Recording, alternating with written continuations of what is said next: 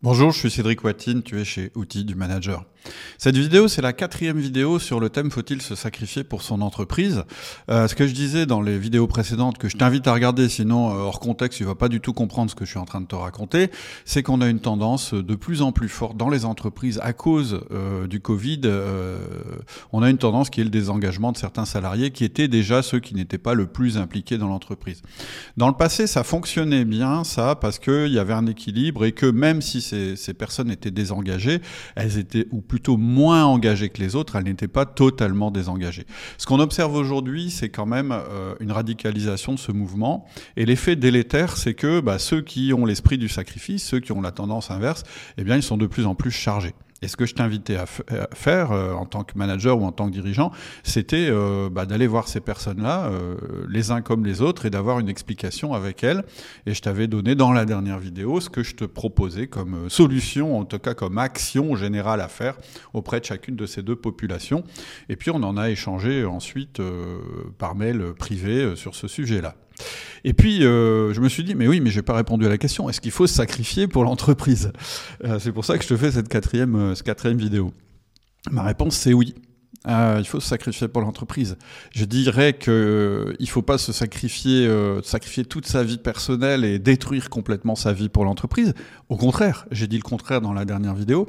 Mais par contre, je pense que si tu es salarié, si tu es chef d'entreprise ou si tu es manager, on rentre dans des périodes où effectivement l'évolution des marchés, l'évolution, les tendances générales vont impliquer plus d'implication dans l'entreprise. C'est-à-dire que très clairement, je pense qu'un salarié aujourd'hui, il peut être tenté par le désengagement parce qu'effectivement, tout autour de lui l'incite à se désengager. On ne croit plus euh, en grand-chose.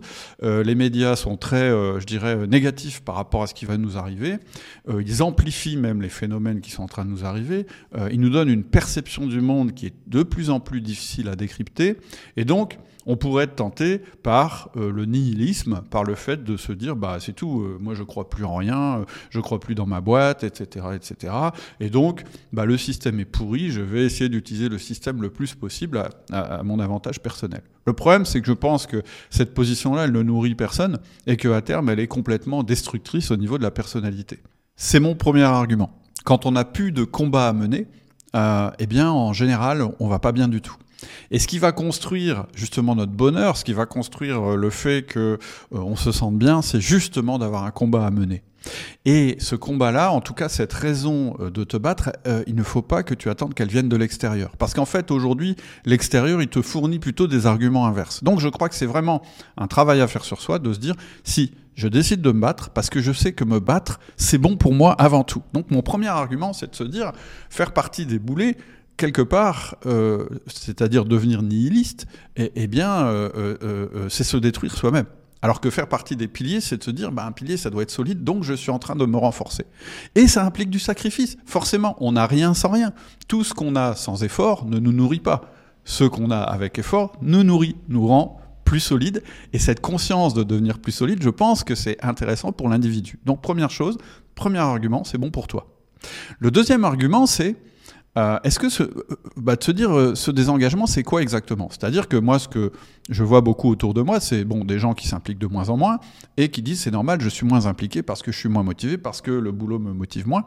Et donc finalement, ce qui va se passer à la fin, et on le sait tous, c'est je vais par, je, je vais finir par aller ailleurs. Donc premier cas de figure, je vais y aller volontairement. Et là, je te dis d'être très vigilant parce que fais attention quand tu quittes une entreprise de ne pas te retrouver dans la même situation dans une autre entreprise.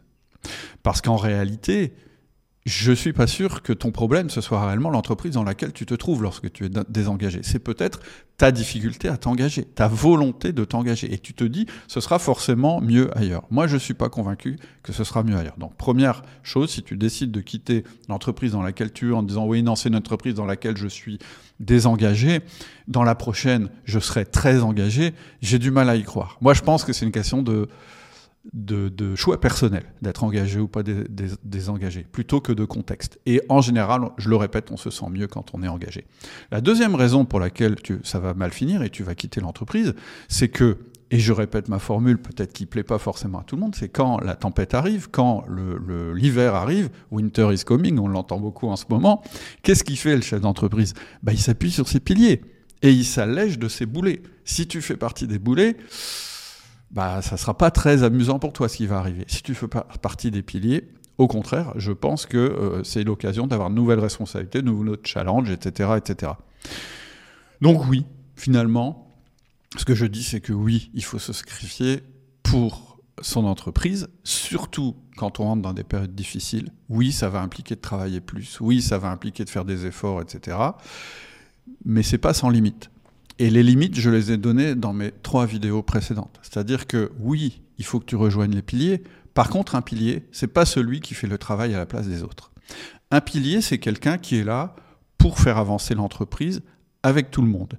C'est quelqu'un qui n'est pas là pour prendre le travail des autres, mais qui potentiellement, et ça c'est mon dernier conseil pour aujourd'hui, va les aider à trouver des manières de mieux faire leur travail. Très concrètement, plutôt que de prendre le travail de ceux qui refusent de le faire, apprends-leur à le faire mieux. C'est-à-dire deviens pour eux une référence et explique-leur que non, tu feras pas leur travail à leur place, que si ils ne font pas leur travail, le travail sera pas fait, tout simplement, mais que par contre, tu es là peut-être disponible pour les aider à le faire avec eux, pour les aider, euh, je dirais, à passer ce cap qui est difficile. Voilà.